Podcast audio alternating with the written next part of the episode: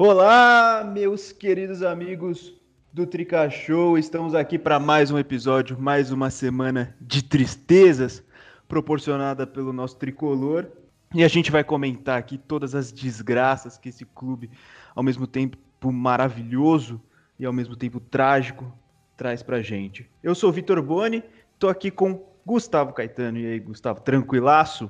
Boa noite, Boni. Boa noite aos nossos companheiros. Boa noite a quem acompanha o Trica. É, tranquilo nós não tá, né? O time do São Paulo é patético, mais uma, mais uma decepção que a gente já imaginava que poderia acontecer. Dessa vez a gente fica um pouquinho mais triste, mas faz parte. Esse é o São Paulo e é assim que a gente vive há nove anos, dez anos, sei lá. Chegou com os dois pés na porta, gostei. E Bianca Góes, que superou o seu, seu trauma de não, não conseguir gravar comigo apresentando, tá aqui gravando com a gente. E aí, Bianquinha, tranquilaço? Salve, Boni, salve, pessoal. Superei, né? Já te perdoei por ter ficado tanto tempo fora. ai, ai. E hoje é dia de estreia. Estreia no Tricachou. Os dois novos integrantes estão aqui participando pela primeira vez do nosso podcast. Eu vou começar por ele, Pedro Nascimento. E aí, Pedraço, como você tá, meu parceiro? Fala, Boni, tudo certo? Fala, pessoal que tá acompanhando o Trica Show. Muito feliz de estar tá, uh, participando pela primeira vez, ao contrário da, do sentimento que traz o clube, né? Que a gente está falando sobre. É, mas espero, espero iniciar bem aí, né, a trajetória no Trick. Espero, espero começar assim como o Elinho começou sua trajetória no profissional, né? Com um belo gol contra o Flamengo. Mas espero manter a regularidade, né? E não, não cair de rendimento, como foi o caso do garoto. Com 10 segundos de participação já trouxe o Elinho a pauta. E tô sentindo que vai trazer muitas outras vezes. A ver. Vamos ver. E a segunda estreia ele, Felipe Novis, o Elaninho. É só ver a cara dele que você vê o próprio Elano lá. E aí, Elaninho, tranquilaço? Fala, Boni, tudo bem? É um prazer enorme estar participando aqui do, do Trica Show. Minha estreia no podcast, mandar um abraço para todo mundo que estiver acompanhando a gente. Infelizmente, não, não é uma estreia num momento muito feliz é, com o nosso São Paulo, mas fora dos gramados, fora da, do Morumbi, da Barra Funda, tá tudo tranquilo. E se o, se o Pedro quer estrear como Elinho, eu gostaria de estrear que nem o Fernandinho, não sei se vocês lembram disso, que estreou apenas com quatro gols. Então, mas aí, como, como o Pedro bem falou, depois manter uma regularidade também, né? Fernandinho gastou todo o futebol ali, né? Podia, podia estrear que nem o Calheri, né? Que chegou metendo gol e manteve a regularidade no tempo que ficou no São Paulo. Vocês não pensaram nessa. Mas, Mas foi lá. embora em pouco tempo, hein? Tem essa também. é verdade, é verdade. Mas aqui o pessoal tem costume de ir embora em pouco tempo também, então, então não, não tá muito longe da realidade. É... Olha o ressentimento, olha o ressentimento. vamos lá, vamos lá, que hoje tem muito assunto. Essa semana parece que teve 200 dias, porque o tanto de coisa que aconteceu foi absurdo. Meu roteiro aqui tá gigantesco. Vamos em ordem cronológica, então. São Paulo 1, Internacional 5, no Morumbi, 31ª rodada, no, na quarta-feira, dia 20 de janeiro. Maior goleada sofrida pelo São Paulo no Morumbi na história do São Paulo, que completou 91 anos agora. Nessa segunda, a gente está gravando na, na, na na noite, né, de segunda, na madrugada de segunda para terça. Então a gente pegou o restinho desse aniversário do São Paulo e o time sofreu a maior goleada da história do Morumbi nessa última quarta contra o vice-líder internacional, confronto direto. Quero que vocês, agora vocês podem só comentar, desabafar, qualquer coisa. Começa assim, só para a gente dar aquele pontapé inicial. Vou deixar os estreantes começarem. É, eu introduzi o Pedro primeiro, então agora Elaninho, Felipe Novis, começa aí comentando o que você achou desse jogo. Então, é, eu falei um pouquinho no nosso Instagram, um pouquinho bastante, na verdade, né, sobre, sobre esse jogo no, no Instagram do Trica Show. Até recebi todo, algum... todo mundo te elogiou, todo mundo te elogiou, falando que você teve coragem. Então, eu, eu gostei bastante dos elogios, agradeço até aqui. Mas teve uma crítica em particular, que até, obviamente, construtiva, falando que não estava acreditando na minha passividade em relação ao, ao, time de São Paulo. E depois de uma goleada como, como foi na, na última quarta-feira. E talvez tenha sido mais um estado de choque do que. Eu não me encontrava tão bravo, assim, eu, eu estava chocado realmente pelo que aconteceu. É, procurava explicações que existem algumas, algumas várias, na verdade e para mim o, o, principal foi para mim foi a, a, falta de confiança e o, o a, como o São Paulo se abalou psicologicamente depois de tomar o terceiro gol. São Paulo para mim não entrou com uma postura de time que queria ser campeão brasileiro ou mesmo ou ao menos disputar a liderança. E bom, tomar dois gols é normal, digamos assim, acontece em jogos sim, jogo não, ainda mais no São Paulo que às vezes mostra uma fragilidade defensiva séria. Mas agora, depois que fez o 2 a 1 e no segundo tempo, começou o segundo tempo pressionando até, obviamente que por conta das circunstâncias do jogo, já se encontrava perdendo de 2 a 1 tomar o terceiro gol e ter aquele apagão de, de realmente não reagir, deixar o Inter fazer o, que queria dentro do Morumbi, para mim aquilo foi muito sério. Óbvio que o time de São Paulo é de muitos garotos, né? Entre os titulares, quatro se destacam, né? Que são Sara, Brenner, Igor Gomes e o Luan, mas achei muito sério, ainda mais para um time que tem, querendo ou não, Volpe é experiente, Daniel Alves experiente, Juan Frey experiente, não dá para ter um para ter um, um apagão daqueles. É isso, Pedraço, suas impressões sobre a goleada. Ah, eu acho que o São Paulo, na verdade, foi é, inteiramente engolido pelo Internacional em todos os aspectos do jogo, né? Se você pegar em nível tático, é, o Internacional entendeu que, assim como havia sido na partida contra o Red Bull Bragantino, o São Paulo encontra muita dificuldade de superar essa primeira marcação adversário quando existe uma pressão ali conjunta de diversos setores, jogadores no setor da bola, e foi o que o Inter fez é, desde o início da partida. O São Paulo é um time que, se em um dia conseguiu fazer essa saída de bola de maneira mais eficiente, de maneira mais dinâmica, com mais movimentação e criando as opções de passe, hoje é um time que já encontra muito mais dificuldade para enganar o adversário, atrair o adversário, conseguir fazer esse passe atrás da linha de marcação e ter vantagem lá na frente. É, esse foi um aspecto que foi muito evidente. O São Paulo, é, dois dos gols saem em, em situações relativamente é, semelhantes, né, de erros defensivos ou de, no caso de é, não, não, não situações semelhantes, mas de erros que o São Paulo vinha cometendo muito frequentemente, no caso da saída de bola, e também de transição defensiva, ou seja, não conseguir impedir é, o avanço do adversário assim que ele recupera a bola. Então foi um jogo que foi a síntese de alguns dos problemas que o São Paulo apresentou pontualmente durante a temporada, mas nunca tão desastrosamente como foi na partida contra o Internacional. Acho que esses dois aspectos tanto da série de bola quanto da transição defensiva, de não conseguir fazer a pressão no adversário impedir o avanço, foram realmente determinantes para essa goleada histórica sofrida no Morumbi. Perfeito, vocês ainda vão ter tempo para se aprofundar nesses, nessas questões técnicas aí, nesses problemas em campo, porque a gente ainda vai falar do jogo contra o Curitiba também. Só vamos passar a palavra para a galera aí que quer falar também. Ô, Gustavo, eu senti na sua introdução que você quer assumir o papel do Luca hoje, que ele tá ausente, de xingar todo mundo. Eu senti essa energia em você. Então, solta sua voz aí. Nossa, minha vontade é essa, é mandar todo mundo se fuder mesmo.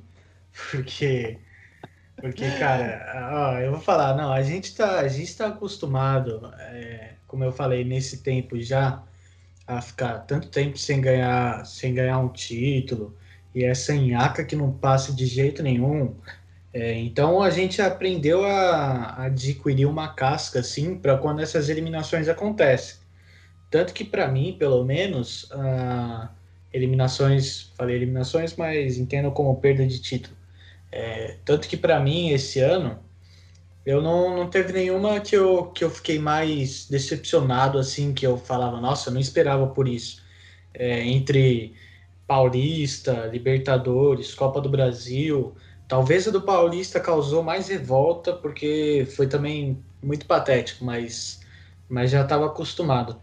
Agora, eu não lembrava da última vez que eu tinha me sentido tão humilhado assim como torcedor pelo time de São Paulo, sabe? Por tudo que estava em volta desse jogo, é, a gente passou pô, meio campeonato, mais meio campeonato, jogando uma bola fodida, com os caras gastando a bola, jogando muito, é, conseguindo pegar a liderança, criando vantagem para os outros. É, aí a gente chega e, pô, tá numa sequência ruim já. A gente já até imaginava que, que a derrota poderia acontecer, mas a gente sai atrás, consegue fazer um gol com o Luciano, que, como eu falei na semana passada, carrega o time.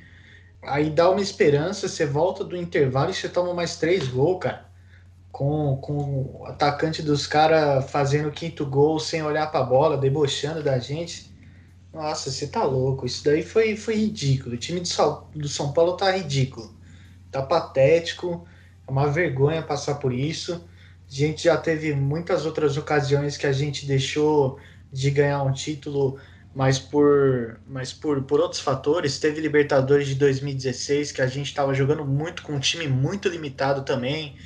Aí pode até falar que isso daí a gente também foi garfado lá na, lá na Colômbia. Teve brasileiro de 2014, mas esse brasileiro, a gente com vantagem, começar a jogar um futebol horrível e perder tudo, ainda mais para o Inter, que não tem investimento de Flamengo, Palmeiras, Atlético, é ridículo. Mais uma, mais uma vez o São Paulo decepcionando a gente. Deu uma aliviada. Gastou um pouquinho da, da energia ah, ruim sim. que tava dentro? Me sinto mais leve agora. Boa. Bianquinha, suas impressões. Ah, eu queria começar com uma frase que eu ouvi no meu Twitter, eu acho que diz bastante sobre o São Paulo, que é a pior humilhação que o São Paulo vai sofrer é a que está por vir. E eu acho que ela se encaixa tanto ao momento que a gente vive, infelizmente. Infelizmente também, eu vou concordar com o Gustavo a gente já criou uma casca que a gente sente, mas a gente fala, nossa, é mais uma. É como se não tivesse surpresa nenhuma isso que acabou de acontecer, o que acabou de acontecer na quarta-feira. Todo mundo destacou pontos do, do futebol do São Paulo, ou do não futebol do São Paulo, mas eu queria falar sobre o psicológico desses atletas, porque tomar cinco gols dentro de casa, para mim, isso tem que ser trabalho para psicóloga fazer com os jogadores. Não tem condições. O São Paulo entrou em campo com uma postura de quem estava com medo de perder. E não só perdeu, foi humilhado. Eu acho que isso também vai muito pela forma como o Diniz deve estar convivendo com os atletas, não sei. Eu acho que tem tudo a ver com essa perca de vestiário que andam dizendo por aí que aconteceu. Essa falta de confiança também, com certeza, que esse esses anos sem títulos é, pesa bastante. Mas se o São Paulo não tiver um trabalho com psicólogo, eu acho que vai ser muito complicado a gente vir a ganhar nem só esse Campeonato Brasileiro, que para mim é quase impossível, mas qualquer outro título nos próximos anos. É isso, beleza. Ó, então vamos prosseguir por aqui, porque tem muito desdobramento desse jogo antes da gente chegar no Curitiba. E o que eu quero começar falando é sobre os dois dias de coletiva. Depois da goleada, muita gente esperava que o Dani Alves, o capitão do time, falasse alguma coisa, mas quem foi dar a coletiva junto com o Diniz foi o Juan Fran, que, segundo Arnaldo Ribeiro, segundo outros jornalistas que cobram São Paulo, é, se voluntariou a falar, sentindo o clima do vestiário, ele quis ir lá falar na, na coletiva após a partida.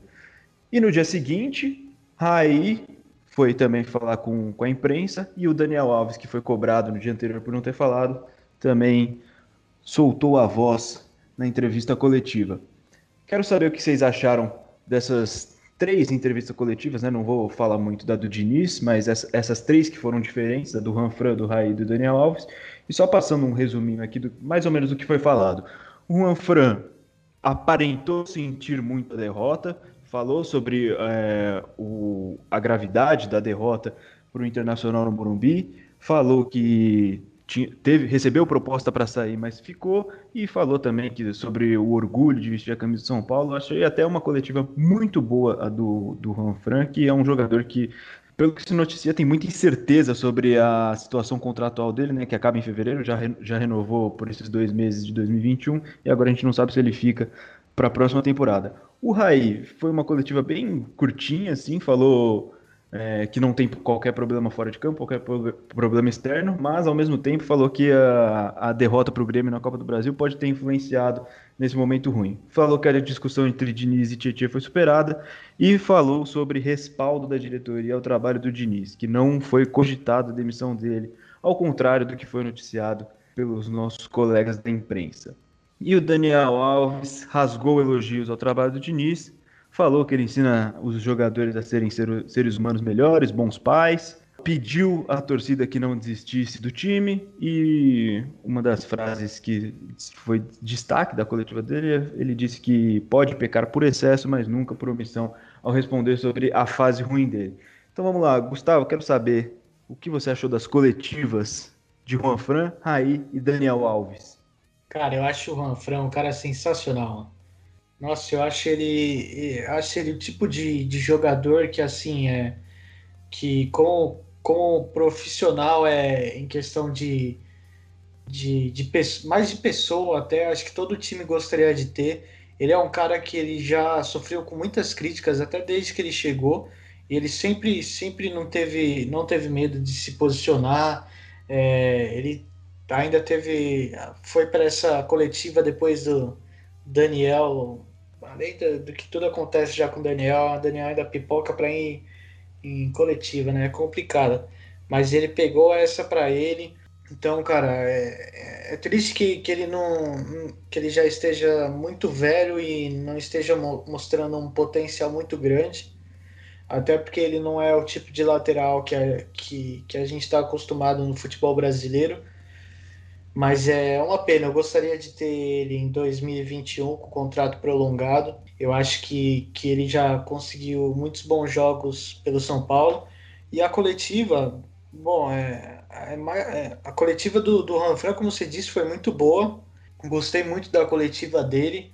A do, do Raí, do, do Daniel, é muito mais do que, do que a gente já vem acostumado, né? É, eles tentando amenizar a situação, Daniel Alves dá o apoio para o Diniz. A gente sabe que, que agora na diretoria é, as, os, eles estão em sua maioria divididos né, sobre, sobre a permanência dele, mas a gente não sabe até, até que ponto isso é sincero dos jogadores, né? Se, se é realmente esse clima positivo que eles estão tendo lá ou se, se não é bem assim. Mas a coletiva é mais do que a gente espera. A do Fran surpreendeu que como eu disse, ele, ele mandou muito bem, gostei, gostei das respostas dele. Agora, Raí, Raí Daniel Alves é mais do que, do que a gente está acostumado já a ouvir. Então, Pedraço, fala o que você achou das coletivas todas, das 20 coletivas, e responde aí, já que o Gustavo tocou nesse assunto. O Daniel Alves pipocou depois do jogo para falar ou não? Essa situação, vou começar falando do Daniel Alves, que eu acho que é o mais quente essa situação do, do camisa 10 é muito, é muito delicada, assim, porque é, ao mesmo tempo em que se espera que um jogador que é o capitão do time, que é o jogador disparadamente mais bem pago do elenco, é, se posicione e se é, pronuncie depois de resultados que machucam a torcida, ao mesmo tempo a gente sabe o tipo de discurso que o Daniel Alves vai mobilizar na coletiva, o tipo de fala que ele vai que ele vai construir. Ele é um cara que, desde que chegou, desde que o Diniz chegou, a gente sabe da relação especial que eles têm. Então, é, já era previsível que ele fosse tecer todos os tipos de elogios ao Diniz. Que ele é um cara que gosta também de alimentar o ego dele durante as falas. Então, é, quando ele diz que o São Paulo é que ele é igual ao São Paulo Diniz, ou é muito bom, ou é muito ruim, ou quando ele, ele evita fazer uma autocrítica em relação ao desempenho dele, que em algumas partidas não foi nem só muito abaixo ao que ele pode render, mas muito abaixo a qualquer outro jogador de futebol. Enfim, foi muito, muito mal o Daniel Alves em alguns jogos. E aí fica nessa dualidade, porque eu também não consigo cobrar mais o Daniel Alves além do que ele tem falado, porque eu já sei o que esperar dele, sabe? Então, eu, eu, nesse sentido, eu também não entendo muito bem a torcida de querer esperar um, um, discurso diferente do Daniel Alves, já conhecendo as coletivas anteriores dele. O Raí, mais especificamente do Raí que eu queria falar, que eu acho que o do Juan Fran, o, o Gustavo já falou muito bem, o Raí eu sinto falta às vezes do Raí ser mais enérgico assim nas, nas coletivas, mais contundente. A impressão que eu tenho é que nem mesmo ao falar do Diniz é, e, de, e, demonstrar confiança no Diniz, ele consegue ser tão assertivo e passar essa confiança de que realmente tem convicção no trabalho do treinador. A gente sabe, por exemplo, que o Pássaro era o cara que era mais próximo ao elenco, né? E depois que saiu, enfim, a gente pode até especular o impacto que isso teve no vestiário. Mas independentemente disso, eu, eu sinto falta de um Raí mais firme que se posicione de maneira institucional mais, mais assertivamente ali quando ele, ele vai falar, porque querendo ou não, a forma como o representante máximo ali, né, só não é maior da hierarquia do que o presidente, mas enfim, a forma como um cara tão importante dentro do clube se posiciona, fala muito sobre o clube e esse diálogo entre instituição e torcida é sempre essencial, né? É, só queria fazer um pequeno comentário aqui que eu achei essa dado que ele falou, né? Achei essa coletiva do Raí bem desnecessária, porque ela veio quando a gente já tinha recebido as notícias, né, dos principais veículos de comunicação que o Diniz tinha sido mantido, mas já com um dedinho da diretoria ali no que seria o trabalho dele daqui para frente e que ele estava ameaçado a partir do jogo seguinte, né? Então, dado o que a gente tinha de, de informação, o discurso dele, para mim, foi completamente invalidado. É, Bianquinha, o que, que, você acha? Sobre a coletiva do Juan Fran, eu concordo com tudo que o Gustavo disse. Ele assumiu uma bronca que não era dele e falou muito bem, falou assim o que tinha que ser falado. No, ao final do jogo, a gente até teve uma imagem que circulou, né, do Juan Fran, vendo o final da partida, assim, incrédulo com o que havia acontecido. Eu acho que ele representou através dessa imagem bastante o que a gente que estava assistindo o jogo da nossa casa também estava sentindo. É, sobre a coletiva do Daniel Alves, eu queria começar a falar que um que se um cara é capitão de um grande clube como o São Paulo, ele tem que estar tá preparado para falar em determinados momentos, como na quarta-feira. Se ele é um cara que não gosta de falar em coletiva, desculpa, não serve para ser capitão de um clube como o São Paulo o trabalho do capitão não é só dentro do vestiário, também é das caras quando mais precisa, e o Daniel Alves não é essa pessoa. Eu, o único ponto da entrevista dele, que até o Felipe falou, eu também vou falar, é sobre o pássaro. Eu acho que assim como o Raí foi mantido, o pássaro que também o, deveria Que ser... o Pedro falou. Que o Pedro, desculpa, desculpa, desculpa. É, que assim como o pássaro foi, é, o Raí foi mantido, o pássaro também deveria é, ter sido mantido. Ele realmente era o, o dirigente que fazia essa ligação mais diretoria-campo. Acho que os jogadores sentiram bastante isso, sim. E pode ter sido um dos motivos da queda de rendimento. Como o Daniel falou, ele apanhou junto com a gente. Acho que isso diz bastante sobre o que o grupo pensou na demissão do Pássaro. E sobre a coletiva do Raí, eu acho que ela nem deveria ter acontecido, porque o Raí tem dias contados no Morumbi.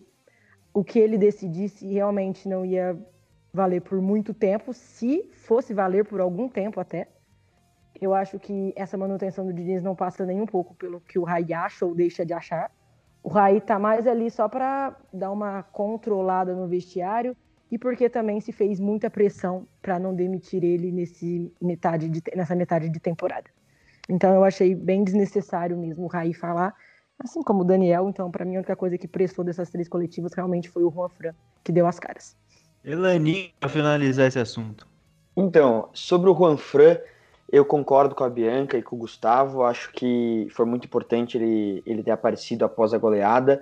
E o mais importante de tudo foi ele ter mostrado que ele realmente sentiu a, a derrota, como o torcedor sentiu também. Às vezes, o, os torcedores, eu não concordo muitas vezes, mas o torcedor fica com a imagem de que só ele liga para o clube, só ele liga para os resultados e os jogadores não. Os jogadores recebem o salário e depois acaba o jogo, cada um vai para sua casa e ninguém mais liga a mínima para qual é a situação da, da equipe no campeonato ou, ou, seja lá onde for.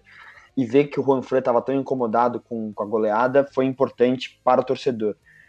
Mas a entrevista, por mais perfeita que ela tenha sido, também não pode esconder algumas coisas. Eu, eu gosto do Juan Fran, acho que ele foi muito importante em alguns momentos para o São Paulo nessa campanha do Campeonato Brasileiro, inclusive o jogo contra o Atlético Mineiro no Morumbi, que ele anula o Keno, vai muito bem, mas a partida dele contra o Internacional foi muito ruim e depois contra o Coritiba foi ainda pior para mim. E, e talvez justamente isso que a gente tanto elogiou dele ter sentido a, o, a derrota e a situação de São Paulo tenha, esteja impactando ele. Não, não sei, é pura, pura especulação. Às vezes ele, justamente por ele estar tão sentido com a situação, querer tanto mudar, que ele se frustra, frustra, desculpa, não tá e não consegue desempenhar dentro de campo o, o que ele quer. É, a gente viu contra o Curitiba, principalmente, a gente vai falar mais sobre isso, mas ele errando coisas muito básicas mesmo, que às vezes pode ser questão de confiança mesmo, de errar domínio ou errar um passe simples. Então, por mais perfeita que tenha sido a coletiva, acho que não dá para esconder a atuação dentro de campo, que querendo ou não, no final é um pouco do que importa. Mas bacana realmente o que ele falou, dele se sentir incomodado. Gostei dele ter falado que recebeu propostas e, e ter, querendo não, jogado no ventilador que a situação dentro do clube não é das, das melhores, que já era imaginado por todos, mas não era algo confirmado por alguém lá de dentro. E sobre o Raí, eu vou concordar com a Bianca, achei totalmente desnecessária a entrevista dele. É um cara que está mais fora do São Paulo do que dentro para mim foi mantido somente porque o, o Júlio Casares na, nas campanhas, principalmente na reta final, queria deixou claro várias vezes que ele gostaria que tudo continuasse igual, queria dar sequência ao trabalho. Acho que não aconteceu muito muito assim, mas ele quis passar essa imagem e manter o Raí talvez tenha sido o principal para ele querer passar essa, essa imagem para o torcedor e para o pessoal fora do, do clube mas achei desnecessária. Era esperado já o que ele ia falar, de que ia defender o Diniz e, e que ia falar que em nenhum momento foi pensada a demissão, mas a gente sabe que não é bem assim, ainda mais no futebol brasileiro, que qualquer. O São Paulo não vence a cinco jogos, né? Cinco jogos sem vencer no Campeonato Brasileiro, obviamente qualquer clube já vai, o treinador já vai balançar. Então a gente sabe que ainda não isso passa pela cabeça dos dirigentes tricolores. E sobre o Daniel Alves, acho que do, de nós que estamos aqui participando do podcast, eu tenho tido a melhor impressão da coletiva dele. Como o Pedro falou, concordo que tudo que, ele, que o Daniel Alves falou é esperado, que querendo ou não ele aumenta um pouco, ele alimenta o próprio ego na, quando ele, nas próprias falas, mas algumas coisas eu achei interessantes. Ah, em primeiro lugar, queria destacar que essa coletiva realmente acho que deveria ter sido dada antes, depois da goleada, teria mostrado teria confirmado a frase dele, que ele fala que ele erra por excesso e não por omissão. Se ele tivesse dado essa coletiva 12 horas antes, é, isso teria sido confirmado. Mas, enfim. Acho que eu gostei. Era esperado que ele ia defender o Diniz, concordo. Mas eu gostei dele ter defendido o Diniz, porque o Daniel tem 37 anos e a bagagem que ele tem é imensa. Você pode não gostar do jogador que é o Daniel, não, pode não gostar da pessoa que ele é, mas acho que você precisa respeitar a história que ele tem dentro do futebol não se é o maior campeão da, em títulos é, coletivos no futebol como ele é à toa. Acho que é fruto de, de algo, seja trabalho, seja qualidade ou talento, é fruto de algo. Ele, ele merece esse posto. E, querendo ou não, há um ano e meio tava todo mundo elogiando ele por ter sido o melhor jogador da Copa América e capitão do, da seleção brasileira na, aqui no, no Maracanã, né? Quando a gente venceu o Peru. E hoje, um ano e meio depois, ele já não presta. Então, não sei, eu gostei da coletiva dele, gostei dele ter defendido o Diniz, querendo ou não, ele foi treinado pelo Guardiola, pelo Alegre, pelo Nay que são treinadores que você pode gostar ou não, mas estão sempre nos holofotes da, da mídia europeia. E se, um, e se um cara como ele, que trabalhou com todos esses técnicos, já passou por tudo que ele passou, gosta de um treinador, também acho que não é muito à toa. E, mas o que, o, o que incomodou as pessoas, eu achei até foi, foi piada no programa do Neto, no, no, no Donos da Bola, foi quando ele fala que o Diniz ajuda a ser um bom pai e um bom amante. E, e óbvio que vai, vai virar piada, mas acho que ele, ele, ele sempre dá umas dessas, né? É uma Daniel ousada que ele sempre dá de, de falar coisas assim. Mas ele só quis dizer que ele acha que o, que o Diniz, além de ser um bom treinador, também ajuda a formar ser humanos e, e num time tão jovem como São Paulo, que tem tantos garotos, principalmente ainda mais no, no banco de reservas, que é basicamente formado por garotos, ele, ele acha que ajuda muito. E para mim a entrevista do Daniel foi a segunda melhor, perde para do Juan Fran.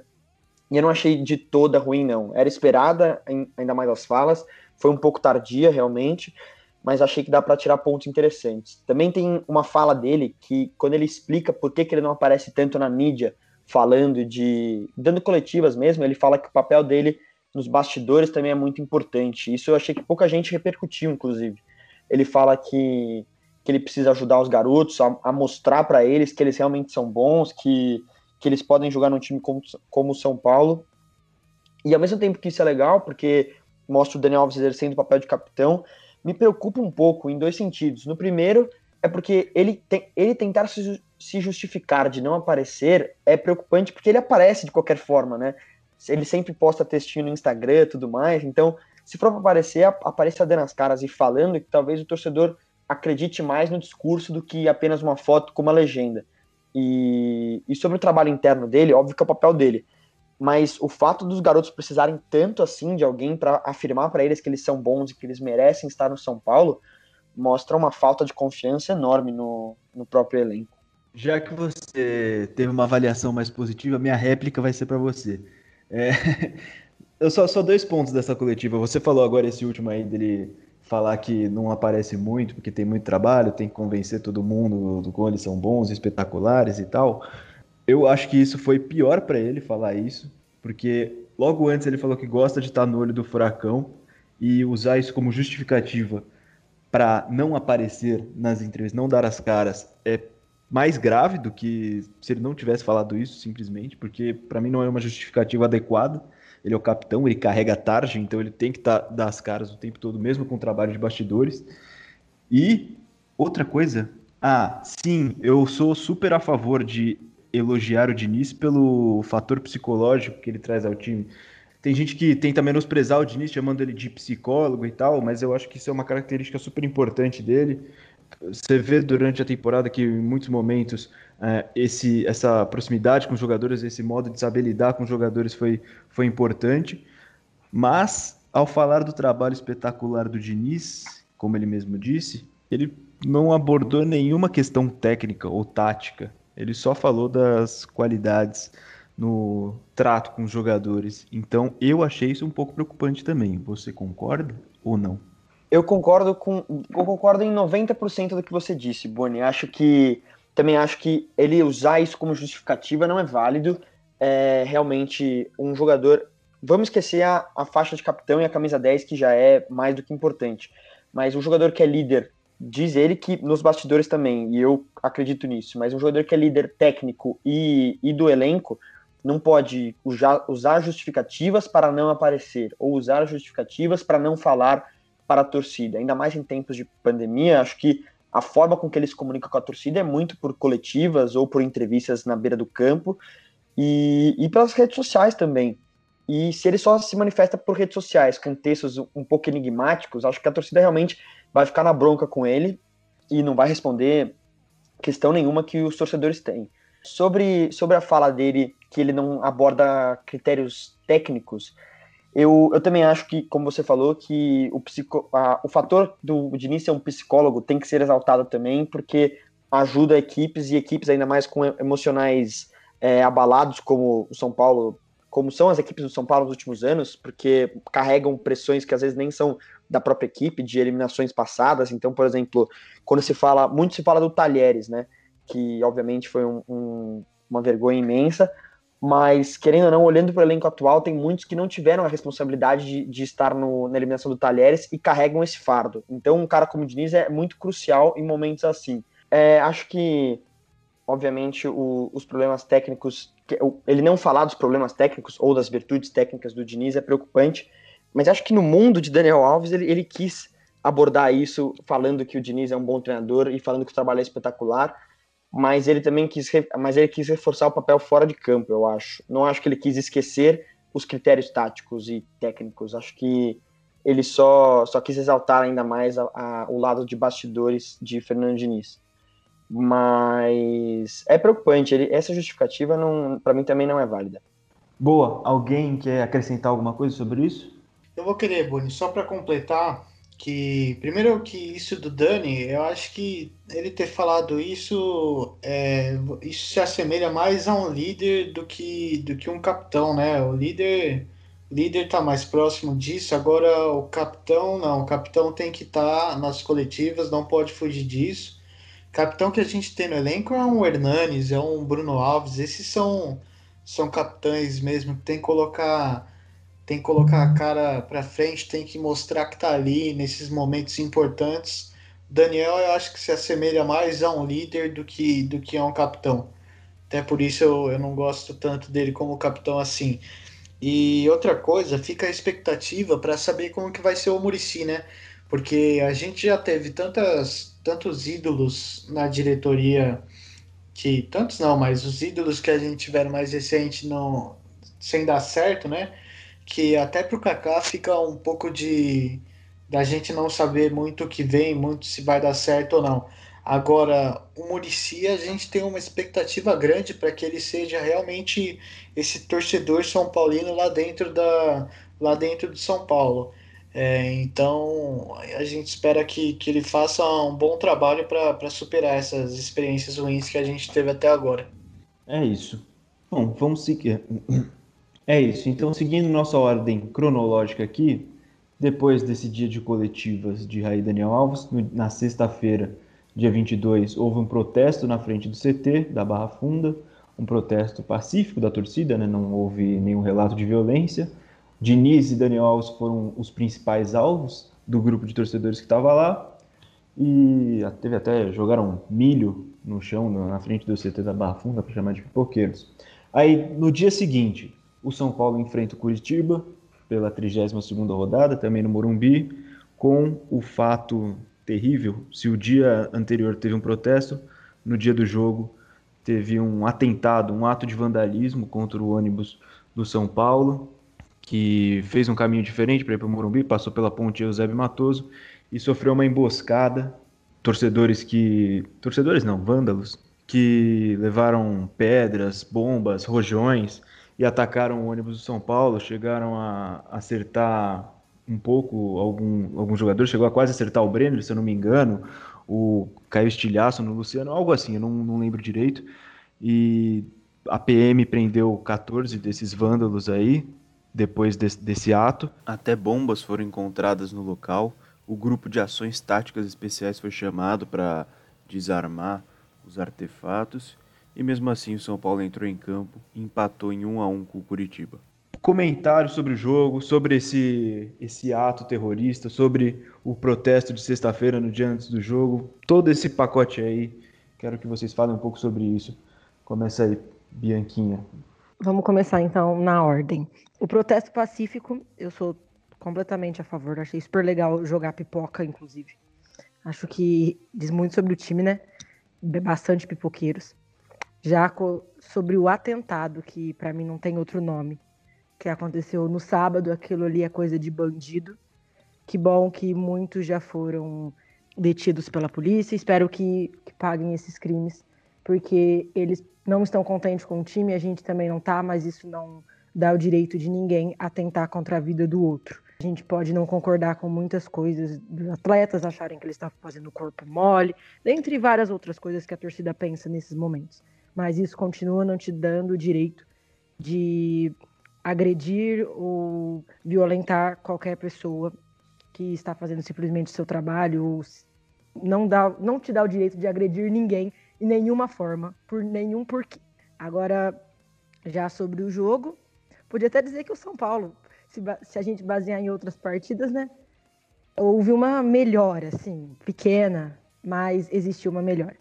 Eu vi o São Paulo no começo do jogo um pouco afoito, parece que estava com medo de tentar qualquer coisa e errar, estava é, tava um pouco assim desesperado para as coisas começarem a acontecer. E justamente por isso, no primeiro tempo, o São Paulo até teve um bom volume de jogo, assim, dentro do possível, muito mais comparado aos últimos jogos do que ao que realmente foi o São Paulo na temporada. No segundo tempo, assim que saiu o gol, eu percebi que o São Paulo mudou de postura a gente via mais triangulações, já começou umas infiltrações, a movimentação começou a melhorar. Era como se o time precisasse daquilo, é, tivesse tirado um peso nas costas e depois disso o jogo estivesse fluindo, mais como aquele São Paulo que conseguiu ser líder do campeonato.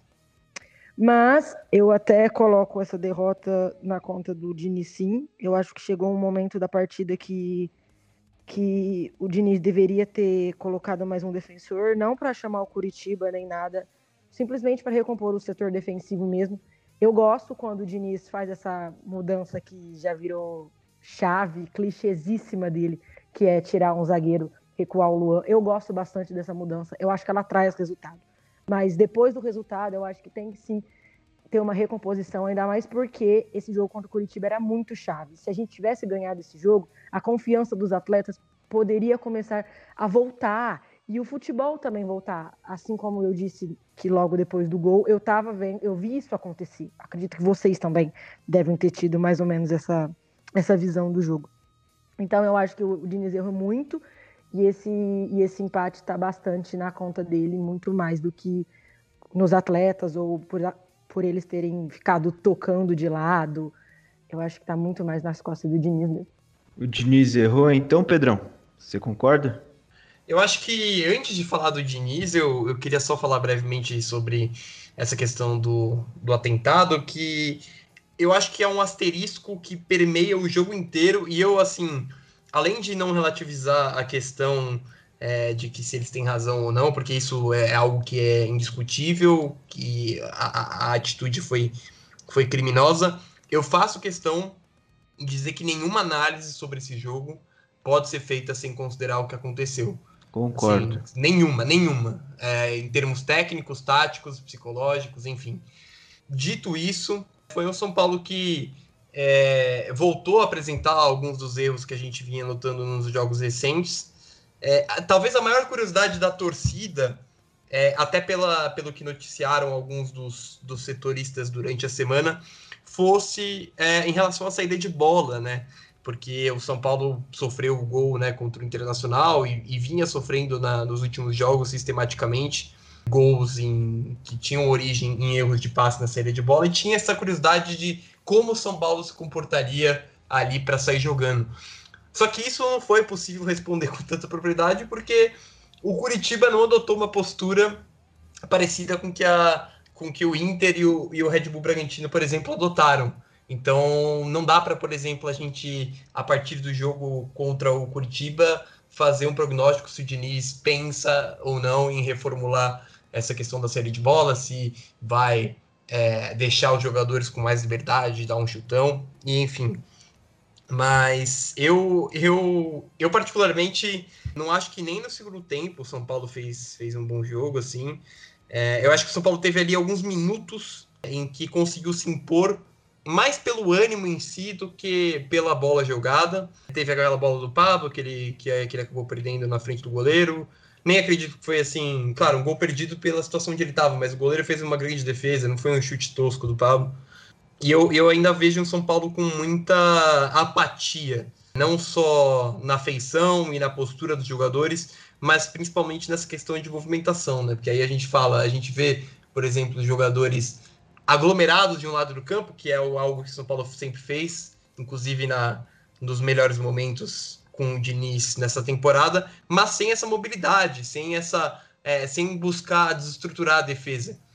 Tanto que se você prestar atenção do, do gol do no único gol marcado pelo São Paulo, é uma das poucas vezes em que o São Paulo faz uma tabela em progressão, com os dois jogadores correndo. O Igor Gomes e o Reinaldo trocam passes ali pela esquerda e os dois correm em direção à linha de fundo, que é algo que poucas vezes aconteceu durante a partida. Então, eu acho que é, é, esses dois pontos são, são, são necessários fazer em relação a essa partida do Curitiba. O grande asterisco, que foi o atentado é, criminoso, e a falta de mobilidade do São Paulo durante os 90 minutos. Perfeito. Elaninho, o que, que você achou? E quero saber também sobre esse impacto desse atentado terrorista antes da partida, até levando em conta a discussão entre o Volpe e o Reinaldo após a partida, que, segundo o repórter Marco Aurélio Souza, da, da Globo, o Volpe até chegou a falar, ficam tocando de lado, aí acontece isso. Bom, primeiro de tudo, como você bem falou, em ordem cronológica, sobre o, o protesto pacífico da torcida na frente do CT, eu, primeiro, eu tenho dois pontos que eu queria destacar. O primeiro é que eles fizeram um protesto de manhã, sendo que o treino do São Paulo era tarde. Então, eu não entendi muito bem. Eles queriam protestar para quem? Mostrar a insatisfação dele. Nenhum pra jogador quem? ouviu. O único, o único jogador que ouviu, pelo que eu, que eu tava acompanhando, foi o Brenner, que não sei porquê, chegou no treino três horas, duas horas antes do marcado. Só que justamente na hora que o Brenner chega, a torcida tá dando um descanso do, dos gritos do protesto tudo mais, porque acho que não tinha, não tinha nenhuma TV gravando. E na hora que o Brenner entra no CT, que eles olham e, e enxergam que é o Brenner, eles tentam voltar rapidamente para protestar, protestar, mas não dá tempo, né? Porque o Brenner entra no CT e, e acabou. Então eu não entendi muito bem porque que foi de manhã e não à tarde, se todo mundo sabia que o treino de São Paulo estava marcado para tarde. O segundo ponto do, do protesto é que eu acho mais do que válido protestar, mas eu não. É que o São Paulo, querendo ou não, era, ainda é, né? O segundo colocado do Campeonato Brasileiro. Na ocasião, estava só dois pontos atrás do, do Internacional, né? Então, se eu fosse protestar, obviamente seriam contra os resultados, se, seria contra, contra a atuação do time na goleada e, e seria para que o São Paulo voltasse a vencer. Para que o São Paulo voltasse a vencer, não sei se a melhor forma era de xingar todos os jogadores do, do elenco, é, chamar o técnico de, de isso ou de aquilo. Obviamente, demonstrar sua insatisfação é, é necessário, mas não sei se, se neste momento xingar dessa forma. Talvez quando acabar o campeonato, ou quando acabar o campeonato o São Paulo não tiver mais chance, ou não acabar o campeonato, mas quando acabar a chance matemática do São Paulo de ser campeão, aí sim, um, um protesto mais firme, jogando milho mesmo e tudo mais. Mas enquanto ainda estiver esperança e ser matematicamente possível, eu não faria dessa forma. Mas até aí tudo bem, é só é, opiniões diferentes, da minha e dos torcedores que foram protestar.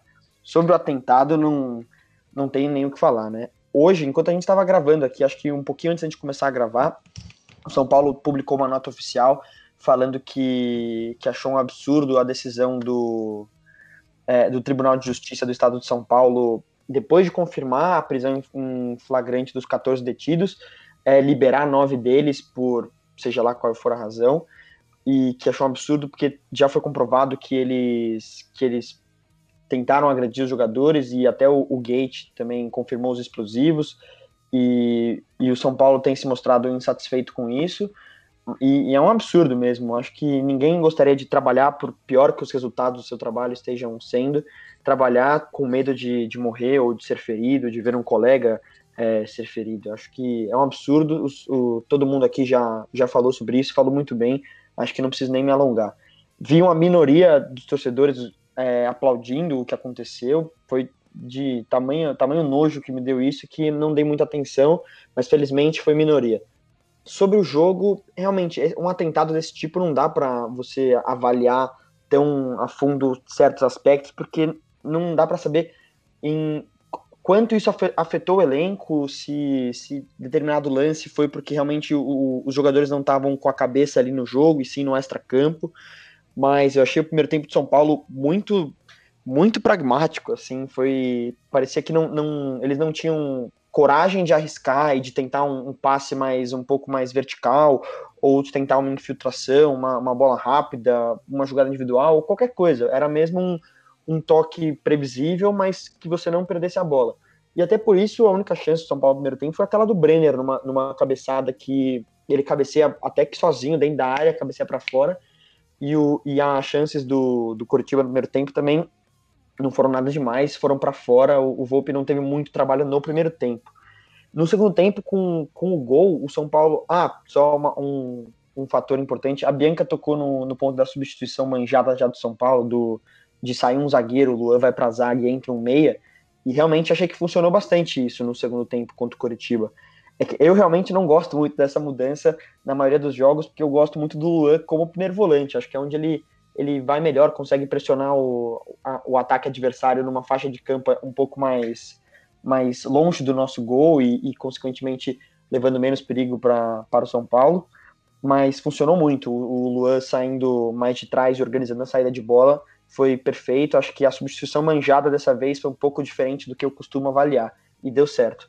E depois que o São Paulo abre o placar com o Luciano, para mim uma jogada bem bem do São Paulo do Diniz, pelo menos no, nos melhores tempos, que o São Paulo sempre mostrou um jogo apoiado muito forte, colocando é, tentando ter superioridade numérica pelas laterais, quando o Reinaldo ou o Juan Fran ou até mesmo Igor Vinícius estavam com a bola. E num lateral, o Reinaldo cobra é rápido assim, o, o São Paulo sai jogando rápido, consegue uma triangulação muito boa, e aí o Pablo, que o Pablo, apesar do o Pedro citou que ele perdeu um gol, ele até chutou certo, o goleiro que fez uma boa defesa, eu achei que ele entrou bem na, na partida, ele participa, é, participativo e, e dando opções de passe, então até achei que o Pablo, que é tão criticado por mim, inclusive, entrou bem no, no jogo. e ele conseguiu dar aquela, aquele toquinho pro Luciano, perfeito pro Luciano abrir o placar, e depois o São Paulo se soltou, mas ao mesmo tempo que foi bom para o São Paulo se soltar, criamos uma chance de gol com o Pablo, com o próprio Luciano encabeçada e com uma bola do, do Ranfran na área que eu não entendi porque o Ranfran não chutou, ah, é, não consigo entender porque o Ranfran não chuta, aliás, ele é, ele tem várias oportunidades de chutar e ele sempre prefere o passe. E isso me deixa um pouco nervoso, inclusive. Acho que isso é um mal da, dos laterais direitos do São Paulo, né? Que é, o Igor Vinícius também tem, tem lances Vinícius... marcantes, assim, que ele chega na, na cara do gol e não prefere tocar pro lado.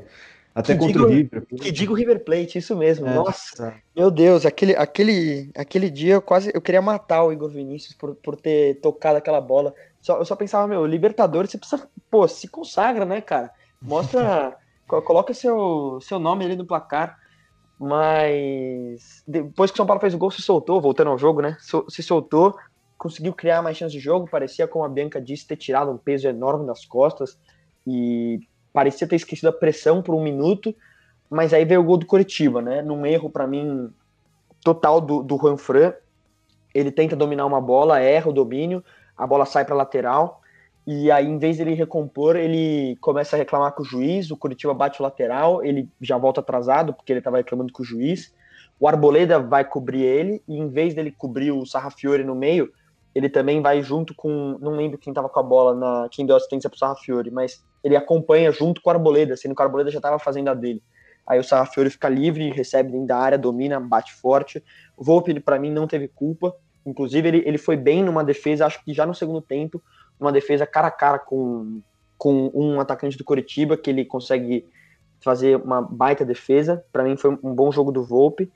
E, e, depois que o São Paulo sofre empate, o Curitiba se fecha mais uma vez e, e, o São Paulo, um pouco nervoso, não, não consegue oferecer perigo nenhum. Sobre a discussão do Volpe com o Reinaldo, eu achei normal, achei de jogo mesmo, né? Os dois querendo vencer acho que todo mundo que já jogou bola ou que já acompanhou os jogos de perto já viu discussões entre integrantes de equipe, muitas vezes até de amigos mesmo, pessoas que fora do campo se gostam e tudo mais. Achei normal. E sobre a frase do Volpe, que muita gente achou que foi uma crítica ao, ao estilo de jogo do Fernando Diniz, eu não vi dessa forma, não. O, o, ficam tocando de lado e aí dá nisso. Acho que ele só quis dizer que o toque de bola do São Paulo era muito. não era efetivo, não, não, tinha, não era agressivo e era só um toque de bola passivo que ia de, de um lado para o outro e, e não dava em nada. No, acho que muita gente já, que acompanha a gente já leu o livro do, sobre o primeiro ano do, do trabalho do Guardiola no Bayern, que é o Guardiola Confidencial, que é muito bom, inclusive. Ele fala que ele odeia o termo tic-tac porque ele acha que tic-tac é um, um termo de pós de bola, mas que não resulta em nada. É tocar a bola simplesmente por tocar a bola. E acho que era isso que o Volpe estava reclamando, que o São Paulo não tocava a bola para achar espaços ou para ir ao ataque e, e, agredir o Curitiba, mas sim para só por tocar a bola mesmo. Boa, Gustavo, o que, que você achou da partida e de todas essas situações? Sobre, o, sobre os protestos eu não vou me alongar muito, não tem como definir de outra forma o que aconteceu no dia do jogo, foi um atentado. É, também não tenho dúvida de que isso influencia na partida. É, então é até normal que os jogadores estivessem mais irritados. Claro que a gente de fora não tem muita noção, mas a gente imagina como deve ser passar por uma situação dessa e depois ainda ter que jogar. E sobre, sobre o jogo, o time de São Paulo melhorou comparado às outras atuações, né? Mas não, não, não foi o suficiente. É a gente consegue o gol no segundo tempo a partir da mudança que a Bianca falou, que eu também acho que nesse caso funcionou muito bem, mas também concordo que depois disso é preciso realocar, porque o Luan funciona como o primeiro volante. E a partir do momento que a gente fez o gol, já tinha que ter voltado isso. E aí você se tira algum jogador de meio e coloca coloca coloca outro zagueiro tira um cara mais à frente, assim. Outra, voltando também nisso do, do atentado, até acredito que o Brenner tenha sa... É, talvez tenha saído por causa disso, né? Porque, como disseram, o Brenner foi o jogador que chegou perto de ser acertado e também foi dito na transmissão que ele era o que tinha ficado mais irritado com isso. Então pode ser que por esse motivo ele tenha saído no primeiro tempo. E aí no segundo tempo o Volpe faz aquela defesa muito importante também, que foi no foi antes, antes da gente conseguir fazer o primeiro gol. Então, se a gente toma aquele gol, ia ser um sacrifício para o São Paulo conseguir empatar. E o Juan Fran, que eu tinha, tinha falado dele antes também aqui sobre a entrevista, cara, esse jogo foi, foi uma pena mesmo para ele, porque ele, o time do São Paulo já não estava naquele ânimo, aí ele tem aqueles dois lances patéticos na defesa, um em sequência do outro, que ele primeiro é primeiro ele tentando tentando afastar a bola, afastou errado. Eu esqueci como foi o primeiro direito. O segundo foi ele tenta chutar a bola para frente, dá o escanteio para o time do Coritiba. E aí naquele momento já deu para perceber que ele já ficou. Um, e um ele chuta na própria cara. É, foi o do chute na própria cara, exatamente. Ele chuta na própria cara e depois, pouco tempo depois, ele tenta chutar para frente, a bola vai para trás no escanteio, dois lances ridículos. E aí você já percebeu que na, naqueles depois do segundo ele já ficou mais para baixo, já já estava meio desanimado. Aí o lance do, do gol do Coritiba foi foi total reflexo disso. O, ele, ele erra de novo e aí ele fica mais também é, desapontado com, com a atuação e com mais um erro que esquece totalmente que, que poderia dar o ataque. Então, você vê a imagem, cara, eu assistindo o jogo, eu já falei, isso daí vai dar, vai dar merda. Ele, uh, ele deu a lateral e ao invés dele voltar para a linha onde estavam os defensores do São Paulo, ele ficou no meio. Ele ficou no meio lamentando e olhando. Aí o Coritiba cobra o lateral, o espaço livre pela direita e sai o gol. É, achei, achei importante ver, ver o Pablo tendo uma boa atuação, porque foi, foi uma boa atuação, é, até comparada às outras vezes que ele entrava, ele deu, deu assistência para o gol do Luciano, é, teve aquela chance que eu também acho que foi mais defesa do Wilson do que ele perdendo a, a chance. Bom, o São Paulo não foi suficiente, e outra coisa que é importante a gente deixar, deixar registrado aqui Cara, o Luciano tem 27 anos. O São Paulo errou em muitas contratações nos últimos anos, mas fazendo uma esse ano, uma a gente a gente acertou. O Luciano é um jogador que não pode sair de São Paulo tão cedo. É, a gente tem jogadores que são muito bons, mas que passaram por situações complicadas já no clube. Seria normal se vendessem, até porque o Júlio Casares falou que o São Paulo vai precisar vender jogador para fazer dinheiro. É, esse último eu falei, por exemplo, Arboleda. A gente tem jogadores jovens que uma hora ou outra vão acabar saindo também, porque isso dá muito dinheiro. É, agora o Luciano precisa ficar. A gente precisa do Luciano. Ele está sendo um jogador é, extremamente necessário e fundamental para o time. Então eu espero de verdade que, que o São Paulo blinde ele e que a gente consiga ficar ele por um bom tempo até, se tudo der certo, a gente conseguir fazer um time competitivo e que ganhe alguma coisa. Porque ele jogando com um time afinado, cara, é, é, é muito, muito bom pra gente. Boa, é isso. Só queria fazer um pequeno comentário aqui. Eu não teria entrado em campo e teria dado razão se o time não quisesse entrar em campo depois do que aconteceu. Vamos lá, no dia seguinte, o Inter ganhou do Grêmio de virada, aumentou a vantagem na liderança para 4 pontos. O Inter agora tem 62, o São Paulo tem 58. O São Paulo tem campanha de vice-lanterna em 2021, contando os jogos de 2021. Está apenas à frente do Botafogo. O São Paulo ganhou 2 pontos em 15 disputados. O Botafogo perdeu todos os seus jogos. O São Paulo perdeu 3, empatou 2, 12 gols sofridos, 3 marcados. Eu quero saber rapidinho de vocês, para a gente não se alongar muito aqui, não esticar muito o episódio. O São Paulo dá adeus à disputa pelo título? Fernando Diniz falou que o São Paulo, obviamente, ainda pensa em título. É, só para trazer também o calendário aqui, os próximos jogos do São Paulo, dia 31 de janeiro, domingo, às 4 horas da tarde, contra o Atlético Goianiense em Goiânia, e no dia 5 de fevereiro, uma sexta-feira, diferente, é, às 9 horas, contra o Palmeiras, no Morumbi. Então, rapidinho, o que, que vocês acham o São Paulo dá adeus à briga pelo título? Já começa aí, Gustavo. Sei que já estava falando, já emenda nisso aí. Sim, o São Paulo dá adeus. Se fosse qualquer outro time, a gente teria algum motivo para acreditar em uma possível reação. Mas o São Paulo a gente sabe como é, quando entra nessa situação não tem como reverter. Então, para mim, sim, o São Paulo não é mais um candidato ao título. Boa, Bianquinha.